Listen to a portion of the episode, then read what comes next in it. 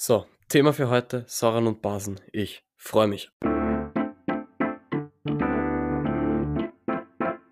Ja, wir teilen dieses Thema auf in Säuren und in Basen, wie der Name eben schon sagt. Zuerst, wir schauen uns an, äh, was ist Säure, wie entsteht eine Säure, woraus entsteht eine Säure, was gibt es für Säuren, ist eine Säure gefährlich oder ab wann ist sie gefährlich, dasselbe daneben bei Basen. Dann schauen wir uns noch kurz die Neutralisation an und dann seid ihr perfekt gewappnet für einen Chemietest. Wenn euch dieses Thema aber noch sehr interessiert oder ihr einen schweren Chemietest zu dem Thema habt, was normalerweise, glaube ich, zumindest in Österreich äh, gar nicht vorgesehen ist, dann schreibt mir das bitte gerne und ich schaue, dass ich äh, so schnell wie möglich eine Folge dazu mache. Aber normalerweise braucht man es nicht, um dieses Thema neu zu verstehen. Ja, fangen wir an. Säuren. Säuren sind halt eben Substanzen, die beim Lösen in Wasser Wasserstoffionen abgeben, werden mit H abgekürzt. Ihr habt es gehört, Säuren sind Substanzen, die beim Lösen im Wasser. Was heißt das jetzt? Sind Säuren nur im Wasser sauer? Richtig. Wenn eine Säure in trockenen, also ein Säuregranulat, ihr werdet es vielleicht kennen von jeder, der ein Pool zu, wenn, wenn jemand einen Pool von euch zu Hause hat. Säuregranulat kommt dann meistens in so einer Box. Und wenn man da seine Hand reinsteckt, ist es theoretisch passiert gar nichts. Aber nur in der Theorie. Bitte macht es auf keinen Fall zu Hause nach. Ich mag da keine Reklamationen hören. Hände kann man nicht ersetzen, die sind nur ersetzbar, das ist ganz wichtig. Also angenommen, ihr steckt eure Hand da hinein, passiert nichts, weil ja keine Flüssigkeit dabei ist. Aber ihr habt natürlich Flüssigkeit auf euren Händen und damit wird es dann sauer.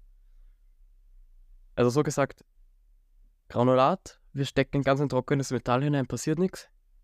Wir stecken das Metall in einen Becher Wasser, in dem dieses Granulat gelöst ist.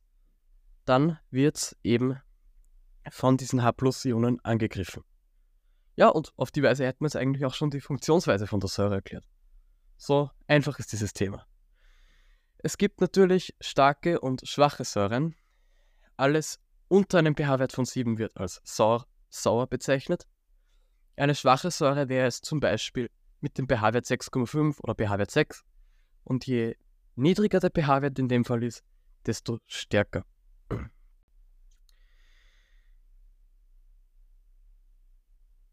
Und wie stellen wir jetzt eine Säure her?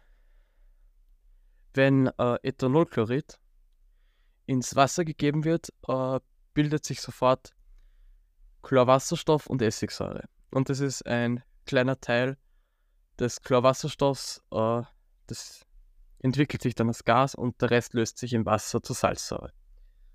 Und so entsteht jetzt einmal grob runtergebrochen eine Säure. Gut, kurz zusammengefasst auf einen Blick. Säuren geben beim Lösen im Wasser Wasserstoff H-Ionen ab. Das wissen wir. Also H-Ionen sind die Abkürzung, das Plus steht rechts über dem H. Eine Lösung ist sauer, wenn der pH-Wert unter 7 liegt. Und Säuren sind in vielen Lebensmitteln zu finden und verleihen denen eben auch Geschmack. Also Coca-Cola zum Beispiel hat ziemlich viel Säuren drinnen. Ich bin mir jetzt gerade nicht ganz sicher, welche Säuren, also ich mag das nichts Falsches sagen. Wenn euch das Thema interessiert, ich kann auch einmal eine Folge zu Coca-Cola und der Zusammensetzung machen. Das würde mich persönlich auch sehr, sehr interessieren. Jedenfalls, Coca-Cola ist nicht süß, nein, es ist sauer. Es wird nur durch eine gewisse Kombination aus Säuren und Zucker und Geschmacksstoffen so richtig schön süß. Aber es ist eine ziemlich, ziemlich saure Geschichte. Mit einem pH-Wert, ich glaube, auf jeden Fall unter 5, aber ich bin mir da gerade nicht ganz sicher. Das wären die Säuren, die Basen. Eine Base, das ist eine Substanz, die eine Säure eben neutralisieren kann. Also wir sagen, Säure ist Minus, Base ist Plus, Plus und Minus heben sich auf. Ganz einfach dargestellt. Also wenn wir eine Säure neutralisieren wollen, weil wir sagen, pH-Wert 2 ist zu sauer, dann geben wir eine Base mit von mir aus pH-Wert 8 dazu und dann treffen die sich irgendwo in der Mitte und dann neutralisieren die sich. Aber da muss man dann schauen, welche, wie starke Base in Kombination mit welcher, wie starken Säure verwendet werden muss. Das ist ganz wichtig. Du kannst nicht eine Base mit einem pH-Wert von 8 mit einer Säure von äh, pH-Wert 1 zusammenhauen und dann sagen, ja, das ist jetzt neutralisiert. Natürlich, es kommt auf die Menge an, die Dosis macht das Gift, aber es wäre nicht sinnvoll, weil man ziemlich viel dafür brauchen würde. Also diese Alkalien, äh, das sind lösliche Basen, die beim äh, Vermischen im Wasserstoff Hydroxidionen, das sind OH- abgeben. Das heißt, wenn wir es mit Wasser vermischen, dann werden eben diese OH-Dinger ins Wasser abgegeben und dann wird es basisch. Wir erinnern uns, Säure H gibt es ab und äh, die Basen geben OH- ab.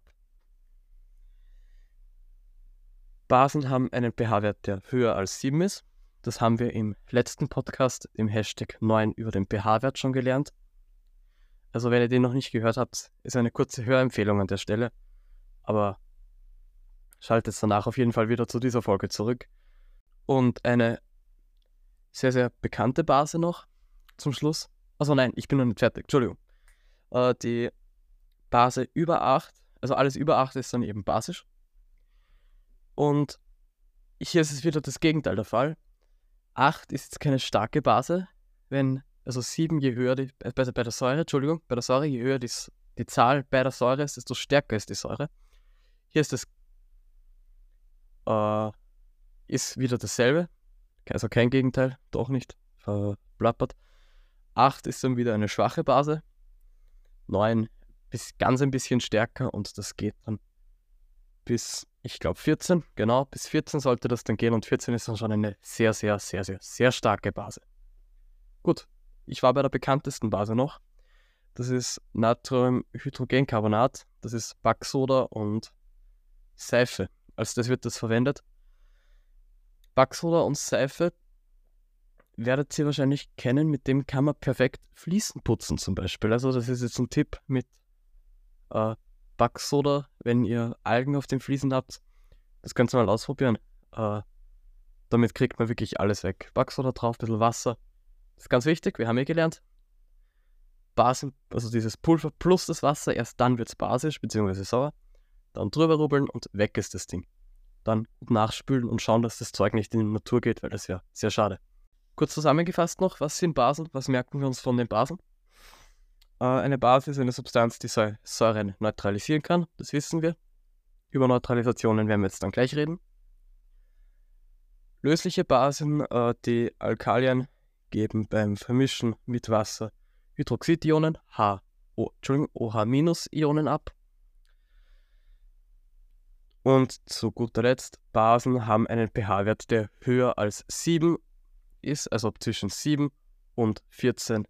Höher als 7 und 14 ist es basisch, zwischen 0 und 7 ist es sauer und bei exakt 7 ist es neutral. Richtig. Neutralisation ist sehr schnell erklärt. Wenn wir eine Säure plus eine Base zusammenschütten, dann wird die Lösung, die eben herauskommt, neutral. Und wenn wir das eben zusammenkippen, dieses Zeug, das eine enthält Hydro, äh, Hydroxidionen und das andere enthält Wasserstoffionen. Wenn diese zwei aufeinandertreffen, dann entsteht ein Neutralisationsrest, wenn ich das jetzt richtig. Auf jeden Fall, wenn wir das zusammenschütten, dann bekommen wir einen, ein Salz und eine neutrale Lösung. Das heißt, Säure, wir geben Base dazu, dann bleibt zurück ein Salz und eine neutrale Lösung. Und dazu gibt es natürlich eine Reaktionsgleichung, nennt man das. Die geht, ich hab, beziehe mich jetzt hier auf Salz und auf Natriumhydroxid, das sind sehr, sehr gängige. Wenn wir zu dieser Salzsäure Natriumhydroxid zugeben, dann entsteht Natriumchlorid, NaCl. Das ist NaCl ist die Formel von ganz gewöhnlichem Speisesalz und H2O, das ist die Formel von Wasser. Natriumchlorid, da möchte ich noch kurz was dazu sagen. Da habe ich einmal eine Frage dazu bekommen. Natriumchlorid, ist das nicht Natrium und Chlorid? Das sind doch einer der zwei. Das sind doch zwei wahnsinnig gefährliche Sachen und die essen wir. Nein, ist es an der Stelle gesagt nicht. Also Kochsalz ist nicht gefährlich. Es ist eine Verbindung aus Natrium und Chlor. Aber in dieser Verbindung müssten wir UV-Strahlung im Mund haben, damit das wirklich gefährlich ist, weil das ist auch das Prinzip, wie Meere funktionieren. Meer hat Salz drinnen, Sonne scheint drauf, Salz, äh, Sonne spaltet das Salz in Natrium und in Chlor und auf diese Weise ist das Meer dann auch nicht voller Algen oder trüb, also es kippt nicht und auf die Weise ist es immer schön blau und klar in den normalerweise.